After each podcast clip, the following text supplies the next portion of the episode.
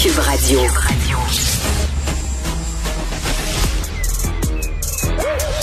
Mathieu Bocoté. Il représente un segment très important de l'opinion publique. Richard Martineau. Tu vis sur quelle planète? La rencontre. Je regarde ça et là, je me dis, mais c'est de la comédie. C'est hallucinant. La rencontre. Bocoté. Martineau. Indépendamment du conflit de travail, indépendamment, mettons qu'il n'y a pas de conflit de travail, la FTQ, bon, n'est pas en grève et tout ça, qu'est-ce qu'un syndicat fait à la COP 28? Ah, ben, tu poses la bonne question. Moi, ce que la COP 28, c'est pour moi, c'est la grand-messe de l'écologisme technocratique mondialisé. C'est le lieu où il faut se présenter, il faut être vu, il faut être bien vu pour montrer qu'on appartient à l'aristocratie mondialisée des conscientisés. Et là, si on n'y va pas, c'est qu'on n'est pas vraiment dans les grandes ligues. Et moi, ce qui me frappe là-dedans, c'est qu'on s'entend, on va y aller, on va rappeler des évidences oui, il faut tout faire pour euh, empêcher la dévastation de la planète par un développement insensé qui respecterait pas l'environnement. Il faut tout faire, évidemment, pour s'assurer que la planète demeure habitable pour l'être humain. Il faut tout faire pour adapter nos sociétés au changement climatique et, dans la mesure du possible, les contenir et lutter contre eux. Mais une fois que c'est dit, une fois que c'est dit, ces espèces de, de grandes, ces grands messes mondialisées, cette structure technocratique où chacun doit se présenter en ayant la certitude que, eh ben moi, je suis parmi les bons. J'y suis et ça veut donc dire la preuve que je fais partie de l'élite avant-garde, de l'avant-garde du monde qui vient. Moi, j'ai grande réserve devant cela, tout comme j'ai grande réserve devant les machins onusiens, tout comme j'ai grande réserve envers tout ce qui relève de cette espèce de technocratie globaliste qui est très présente aujourd'hui. Par ailleurs, dans le cas présent, ce qui est drôle, parce que tout le monde s'est demandé comment euh, Magali Picard a pu se rendre là sans se rendre compte de ce qui se passait. Mais j'ai justement mon explication par la religion. Elle s'est dit, c'est la grand-messe. Bon, mais personne va me reprocher d'aller à la messe. C'est important, la grand-messe. Puis c'est une vraie religion. En passant, l'écologisme, aujourd'hui, se contente pas de proposer des politiques. Ils culpabilisent. Tu sais, il y a la structure religieuse intégrale. Il y a la notion de péché. C'est le développement. L'être humain n'aurait pas dû développer. Hein? Il y a la, les angoisses apocalyptiques qu'on nomme aujourd'hui éco-anxiété, hein, qui amènent les gens à se fouetter à leur manière. Hein. Chacun porte son silice symbolique aujourd'hui, mais le silice des temps présents, c'est cette idée, oh là là, comment ai-je pu faire telle dépense? Comment ai-je pu avoir tel comportement? J'ai fait du mal à la planète. S'ajoute à ça, c'est pas un détail, euh, les, comme l'écologisme tel qu'on le connaît aujourd'hui, comme toute religion, eh bien, prescrit des comportements au quotidien, puis vérifie la conscience des uns des autres pour les confesser. C'est quoi ton bilan carbone, mon enfant? As-tu mangé trop de viande? Est-ce que tu es en train d'avoir trop d'enfants avec ta femme? Est-ce que ce serait mauvais pour la planète? Est-ce que tu as utilisé une voiture qui est pas une hybride ou pas une voiture électrique?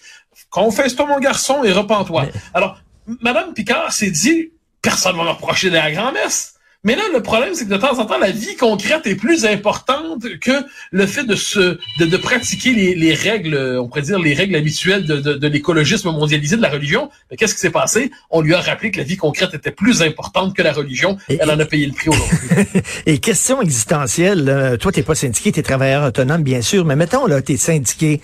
Tu veux que ton syndicat travaille pour tes conditions de travail à toi, puis ton salaire pas pour défendre une cause euh, en Amérique du Sud ou défendre le climat. Ou Puis premièrement, quand tu es syndiqué, moi j'aimerais ça que les syndicats disent qu'est-ce qu'ils font avec leur argent parce que c'est beaucoup de millions de dollars qu'ils ah, reçoivent de cotisations. Tu sais, on, on, dit tout le temps le gouvernement manque de transparence. Et les centrales syndicales, elles, ah mais moi je, je suis absolument d'accord. Il y a un pouvoir syndical. C'est une c'est une forme de technocratie parmi d'autres. Ensuite, je connais le discours syndical, puis il se tient en lui-même. Moi, je parle de syndical. Je, suis fils hmm. de prof. Les, les, syndicats ont joué un rôle fondamentalement positif dans le Québec moderne. La question est pas là. Mais le fait est qu'il y a un pouvoir syndical qui, quelquefois, donc leur argument, c'est qu'il faut internationaliser les luttes. OK, mettons. Mais sur le fond des choses, au nom de l'internationalisation des luttes, ce qu'on voit très souvent, c'est que dans les faits, ça sert justement à cette espèce de caste bureaucratique de militants financés par les cotisations des membres de, comme je dis, jouer à l'international socialiste 2.0, mais version euh, version syndicale. Puis donc ce qui fait et, c'est pas juste là si je peux me permettre tu faisais le lien qu'elle ici avec l'office de consultation publique de Montréal. Tu sais c'est quand même tout un pouvoir bureaucratique qu'on ne voit pas ou qu'on n'ose pas nommer et on se dit quelquefois moi je, je t'avouerai il y a un discours qui est très présent dans le débat public c'est comment avons-nous osé des baisses d'impôts? Les baisses d'impôts c'est l'égoïsme. Et là j'ai envie de dire un instant les enfants. Je veux dire les impôts fondamentalement qu'est-ce que c'est C'est l'argent que les gens produisent et l'État prend sa part pour assurer, assurer les services publics.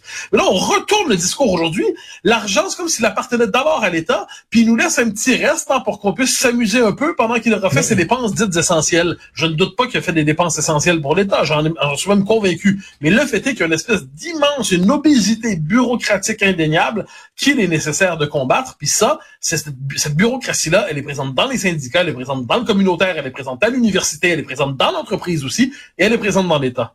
Mais la COP 28 à Dubaï, quelle hypocrisie. Écoute, à Dubaï, ils ont, j'ai des amis qui sont allés à Dubaï, ils m'ont montré des photos. Il y a une pente de ski qui ont construite en plein désert sous un dôme. Il fait 45 degrés, là. Sous un dôme, une pente de ski avec de la linge artificielle et tout ça, des buildings incroyables, des jets d'eau puis tout ça. Euh, c'est un des pays des plus gros producteurs de pétrole au monde. Mais quelle hypocrisie. Puis en plus, ben, euh, il y, a, il y a eu le mondial, non? Il y a le mondial là-bas. il y a aussi le mondial de football là-bas, le mondial ben de soccer là-bas ben aussi, oui. si je ne me trompe pas. Non, mais évidemment, non, mais ça, c'est que c'est quand même, c'est le, c'est le pays Potemkin par excellence. C'est-à-dire, c'est une espèce de pays qui offre une vitrine pour le monde. Et puis, euh, ben, en fait, dans les circonstances, euh, ville. Donc, c'est assez fascinant, en fait, cette espèce de logique vitrine euh, et là, on est tous censés y participer. On en, et moi, je, bon, j'ai toujours dit qu'est-ce que euh, je, la formule. Je crois c'est à Talleyrand, mais j'en suis pas certain. En qu'est-ce que l'hypocrisie C'est l'hommage du vice à la vertu? Donc, euh, au moins l'hypocrite sait qu'il doit dissimuler une action derrière un discours noble parce qu'il est conscient que le discours noble compte d'une manière ou de l'autre. Une fois que c'est dit, tant qu'à organiser des grands messes de l'écologisme mondialisé, on pourrait pas les faire à Dubaï. Euh, ça, j'ai comme l'impression que c'est une forme de principe de base. Et, à la rigueur, s'ils veulent le faire là, les syndicats devraient être les premiers conscients, les groupes écologistes. Donc là, on est dans cette espèce d'hypocrisie. Écoute, un, pays qui fout ses détracteurs en prison et qui traite ses travailleurs immigrés comme euh, des esclaves, et là, est une centrale syndicale qui va là. Voyons. Et c'est pour ça que là-dessus, il y a quelque chose d'assez agaçant. Puis je le redis, puisque c'est vraiment important, tout le monde c'est important pour moi, je suis pas anti-syndical, loin de mm. là. Je pense que dans l'histoire du Québec, les syndicats ont joué un rôle majeur, pas seulement dans l'histoire du Québec d'ailleurs. Et je suis pas contre la, lutte contre les changements climatiques. Qui aurait envie de vivre sur une planète fournaise? Et puis on doit tout, puis on a tous compris qu'on devait adapter nos comportements d'une manière ou de l'autre. Mais ce à quoi je m'oppose, c'est à toutes les formes de religion politique. Ce à quoi je m'oppose, c'est aux espèces de bureaucratie qui vampirisent les ressources de leurs membres ou des populations pour soutenir le pouvoir de cette bureaucratie, son expansion perpétuelle. Ça, j'ai l'impression que c'est la part cachée